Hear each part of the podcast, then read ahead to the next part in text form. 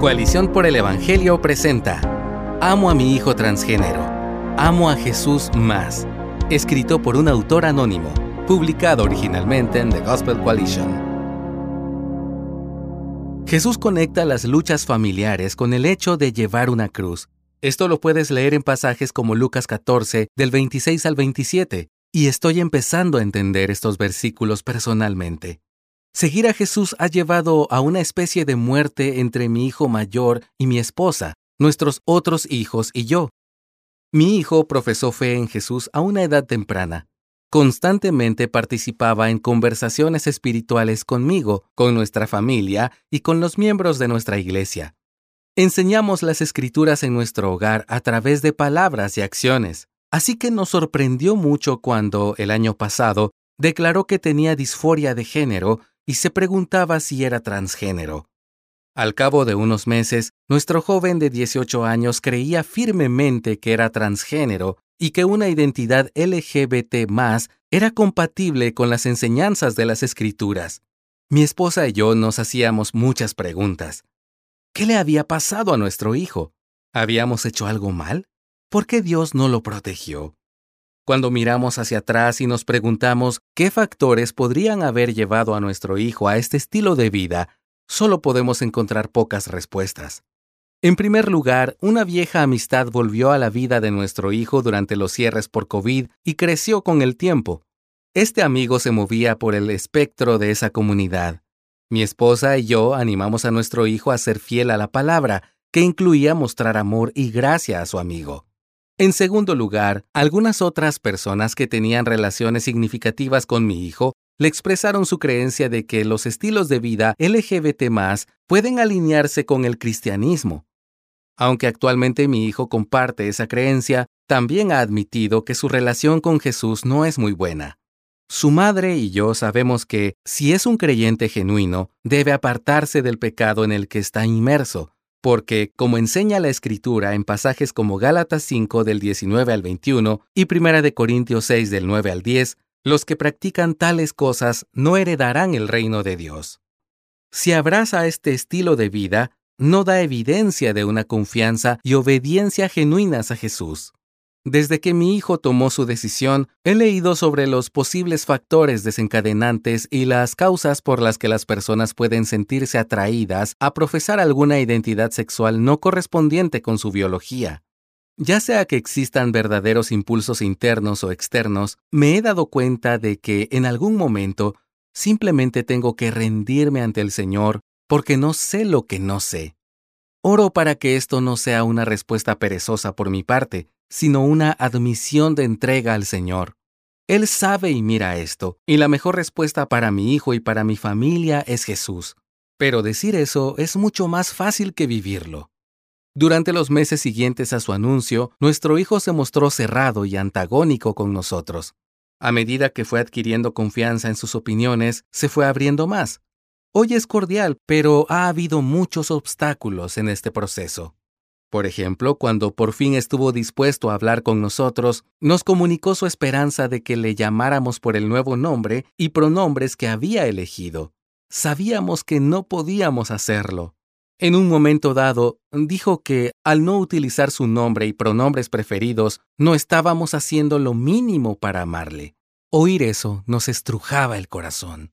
Pero pensamos, ¿cómo podemos afirmar una identidad que ignora la bondad de Dios hacia Él e ignora la bondad del cuerpo físico. ¿Cómo podemos ignorar que nuestro Hijo se está haciendo a sí mismo el centro y no a Jesús? Y Dios, ¿por qué está sucediendo esto? Durante una conversación, cuando le dijimos que no podíamos usar el nombre y los pronombres que deseaba, nos dijo, entonces no puedo garantizar que no me suicide. Al final se fue a su habitación, lamentándose y llorando profusamente. Mi esposa y yo también llorábamos, sintiéndonos impotentes. Ciertamente, sería más fácil simplemente llamarle por su nombre y pronombres preferidos. Sería más fácil celebrar las cosas que él celebra. En esos momentos, es difícil recordar que el cambio que pide le perjudicará no solo espiritualmente, sino también mental y físicamente. El año pasado, mi hijo sufrió una depresión severa con ideas suicidas e ingresó en urgencias durante las vacaciones de Navidad. Fue la Navidad más sombría que mi familia había vivido nunca, y aquellas semanas dieron paso a meses de preguntarme si encontraría a mi hijo muerto en su habitación. Nuestras preguntas persistían. ¿Por qué no podemos abrazarle y hacer que todo vaya mejor? ¿Esto le importa a Dios? Cuando mi hijo pensaba que lo odiábamos, no se daba cuenta de que nuestro amor por Jesús y por Él es mayor de lo que podía imaginar. En Lucas 14:26, cuando Jesús dice a sus discípulos que tendrían que aborrecer a sus hijos, no estaba hablando de un odio literal. Las escrituras están repletas de buenos mandamientos de Dios, de disfrutar y amar sacrificadamente a nuestros hijos. Puedes leer Deuteronomio 4:9, Proverbios 17:6, Isaías 49 del 15 al 16, Malaquías 4:6, Colosenses 3:21 o Efesios 6 del 1 al 4, entre otros ejemplos. Jesús no contradice esto. En cambio, está enfatizando el grado del sacrificio que haces cuando amas a Jesús. Tu amor por Jesús puede ser visto por tu familia, incluso por tus hijos, como aborrecimiento. La realidad es que mi esposa y yo amamos a nuestro hijo y siempre hemos querido amar lo que él ama porque lo amamos. Sin embargo, en esto no podíamos afirmarlo. No podíamos regocijarnos de la injusticia. Teníamos que alegrarnos en la verdad, como enseña 1 de Corintios 13 que hace el verdadero amor, aunque nuestro hijo sintiera que nuestro amor era en realidad aborrecimiento. Mi esposa y yo debemos morir a nosotros mismos por algunas razones. Número uno, Jesús es la vida y el único camino para vivirla en plenitud. Número dos, nuestras palabras y acciones pueden señalar a nuestro hijo su necesidad de Jesús. Y número tres, confiamos en que morir al yo conduce a una mayor vida y alabanza a Dios.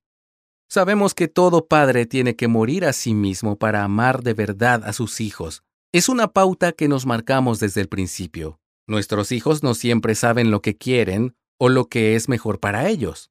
Tampoco nosotros. Por eso tenemos que confiar en Jesús y en su palabra. Regularmente mi esposa y yo admitimos que la única manera en que podemos seguir a Jesús a través de estas aguas turbulentas es por la gracia sustentadora que Dios da en Jesús. Las luchas de mi hijo nos han mostrado nuestra dependencia de Jesús. Al contemplar a nuestro Salvador, vemos cómo la muerte de Jesús fue la única que floreció en vida de resurrección, no solo para Él, sino para todos los que confían en Él como su Salvador y Señor. Si descanso en Jesús y miro hacia Él, mi muerte continua, resultante de la ceguera espiritual de mi Hijo, solo puede significar más vida. Esto no significa que siempre obtendré las cosas que creo que debería recibir pero sí significa que Dios no desperdicia ninguna muerte que participe en el sufrimiento de Cristo. Gracias por escucharnos. Si deseas más recursos como este, visita coaliciónporelevangelio.org.